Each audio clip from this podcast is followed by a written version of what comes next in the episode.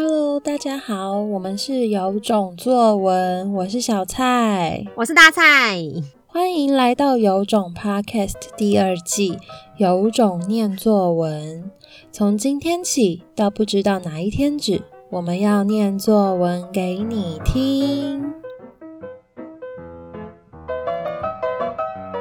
今天要念给大家听的作文题目是我最喜欢的一道料理。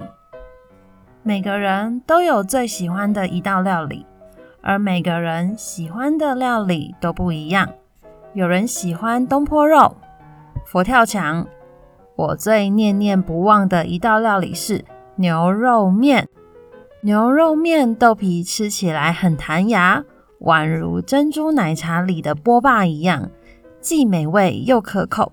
而牛肉面的汤底更是特别，听妈妈说，汤底是用排骨熬制成的，通常需要三四个小时才能熬出美味的汤底。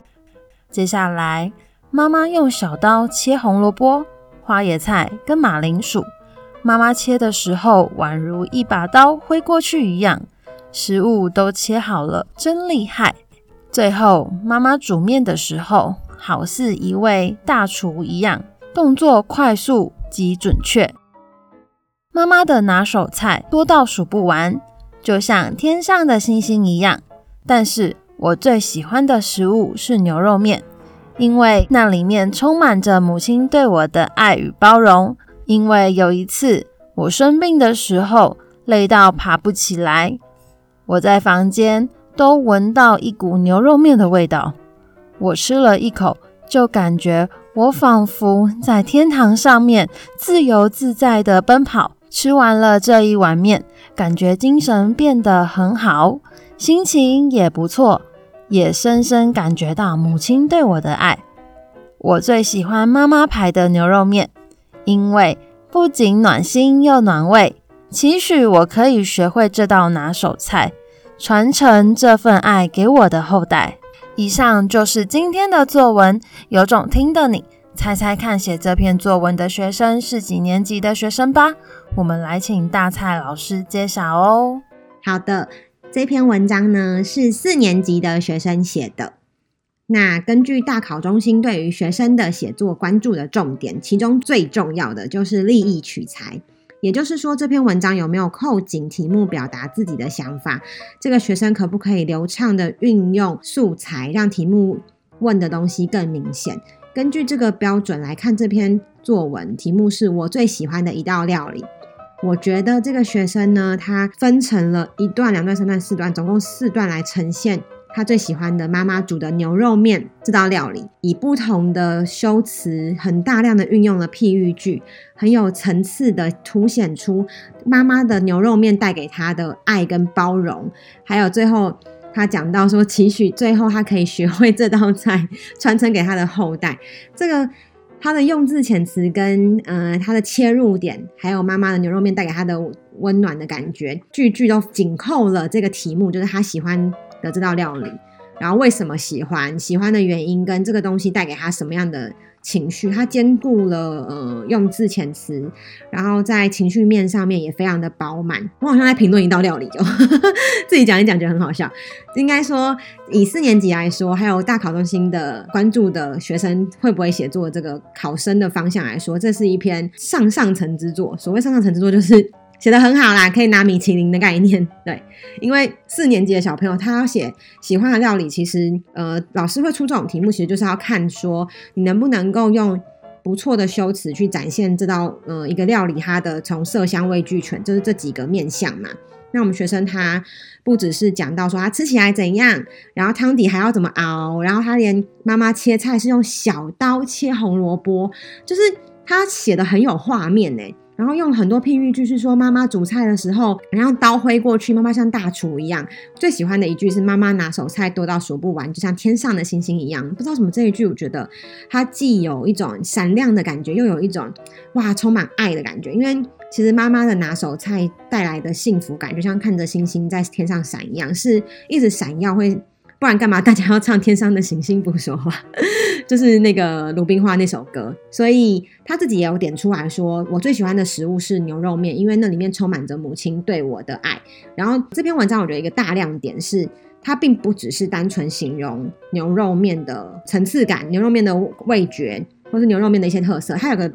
很棒的地方，他举了一个我觉得很不错的例子。那大好中心就是很在意这件事情，就是你要举一个，你要讲这个题目的时候，你举的例子可不可以让你的文章更凸显？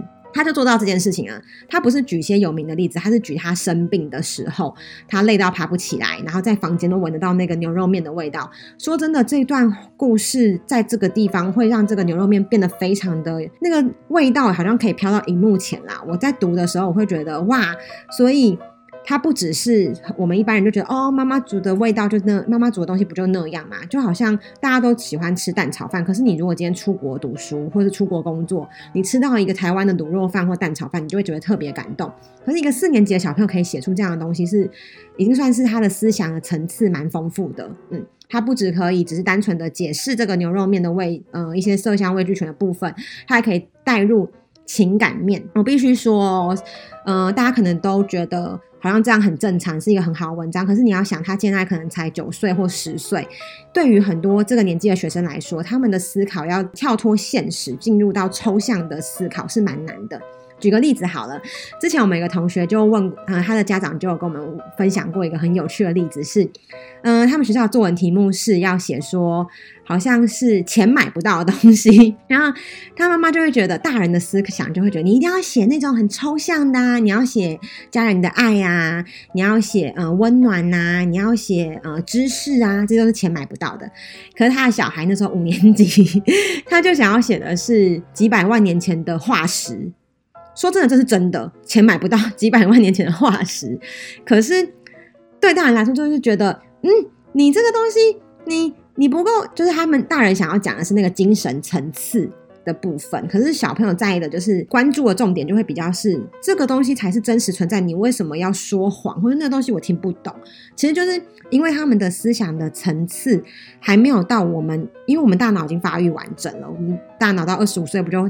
才会整个长满、长好、长满嘛。那我们那时候已经可以比较多丰富的感知，或是一些比较细腻的思考。所以，我们用这样的观点来看小孩，我们就觉得为什么你听不懂我在讲什么？为什么你没办法写出那种有精神层次的东西？但是我们这学生做到了，这并不是一般同学可以简单就做到的。有的人他们是有听没有懂，他觉得我喜欢料理，我就写料理多好吃就好。你就跟他说啊，你要说带给你什么感觉啊？他们就会说我不知道啊，就很好吃。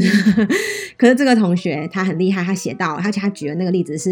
在生病的时候，他闻到这个味道，像是在天堂上面自由自在的奔跑。他感觉精神变得很好，心情也不错，感觉到妈妈对他的爱，就是这些东西都带出了那种精神层次的部分。学生到了国中，可能比较可以利用这些东西去展现自己的深度的思考。可是这个学生四年级就可以做到，是蛮不容易的。那我们从这边也可以反过来看说，如果你的小孩他只能够描述一个料理他有多喜欢，其实并没有不好哦，因为他们这个年纪本来他们。要兼顾修辞，又要顾到什么情感面，那真的是太难了。所以其实大考中心本来就是并没有要求他们一定要假掰到多厉害的文章，他们只是希望说你想到什么，你可以流畅表达出来就好了。说真的，他要写出一个五百字的文章，然后句子要很通顺，又呃能够运用不同的修辞，展现这个文章的有趣度、丰富度，然后同时间它的架构还要很完整。是很难的一件事情哎、我们都说中文是母语没错，可是嗯，我常常在举这个例子，又要再讲一次。你背了这么多的英文单字，你背了五千个英文单字，可是你遇到外国人的时候，你可以流畅的讲出很流畅的对话吗？不行嘛，你就是要练习呀。你每天都吃饭，可是你为什么不是大厨？一样的概念，因为你要练习呀。所以就算中文是我们的母语，可是我们并没有 always 很有系统的讲话。就像是我现在如果没有先准备我要讲什么，我也是讲的哩哩啦啦的，对啊，所以并不是每一个人都可以，因为中文是母语就可以流畅的表达自己的文章。大家要站在小朋友的大脑发展跟他们的实际年龄去看，他们要完成一篇文章需要付出多大的努力。他还要写对字，他架构要好，他你们会说他没有灵感，所以他还要克服所谓灵感的问题，对，然后呢，他。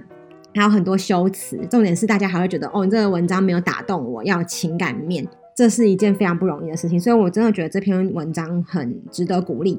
那除此之外呢，还想分享这个这个同学的小故事，因为其实他是我之前的呃家教的旧生，那现在主要是佳佳老师在教他，所以佳佳老师那天就跟我们分享说，他写的这篇文章写的多好多好多好，我一看就觉得真的，我是有点难相信这个是我们以前旧生写的，我就所以，我常常在鼓励大家说，如果你现在觉得自己没自信，或是觉得自己好像什么都不能做，其实你去学一个才艺。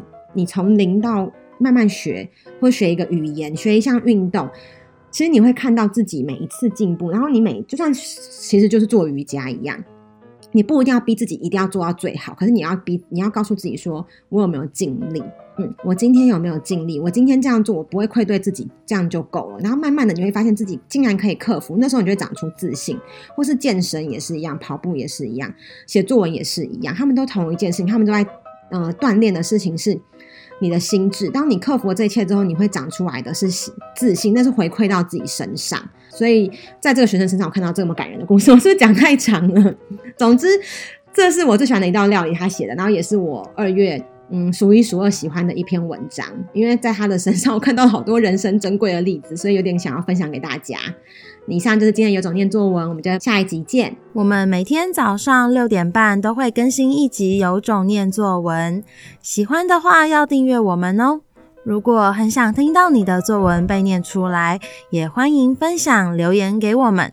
有种念作文，大家明天见，拜拜，拜拜。